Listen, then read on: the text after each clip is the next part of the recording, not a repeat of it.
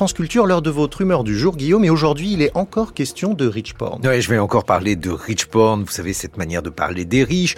Encore qu'aujourd'hui il sera question de petits riches, mais la question demeure la même, la distinction entre riches et pauvres dans le domaine automobile, cette fois-ci en général, et des SUV, comme on dit en particulier. Alors petite précision qui a son importance, peu importe que le SUV ne soit pas un yacht, ni en termes de pollution, ni en termes de prix, peu importe que le SUV soit bien souvent la seule solution pour les familles nombreuses, j'en connais, il est devenu un véritable symbole. D'où cette votation sur les SUV organisée par la ville de Paris, votation qui, cela a été dit, fleure bon la démagogie avec un nombre de suffrages exprimés très faible, 5,68% du corps électoral et finalement une courte majorité en faveur donc euh, de la surtaxation de ces SUV pour leur stationnement, un peu plus de 50 4%. Alors je reviens pas là-dessus, cela a été dit, mais le journal Le Monde publie au sujet de ce référendum une carte absolument magique. La question du SUV a coupé la capitale en deux. Pour le dire en un mot, les arrondissements les plus riches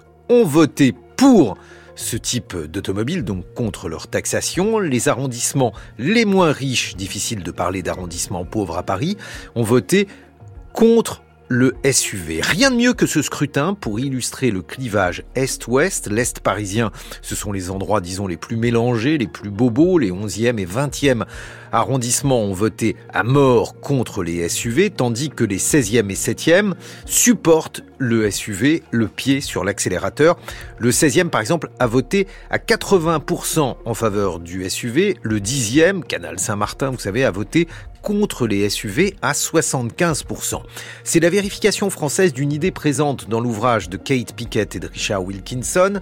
Les SUV sont devenus l'un des critères mesurant le degré d'inégalité au sein d'une société. Plus il y a d'inégalité dans une société, plus il y a de 4x4 et autres SUV. Ainsi, aux États-Unis, il y a 4 fois plus de 4x4 qu'au Canada.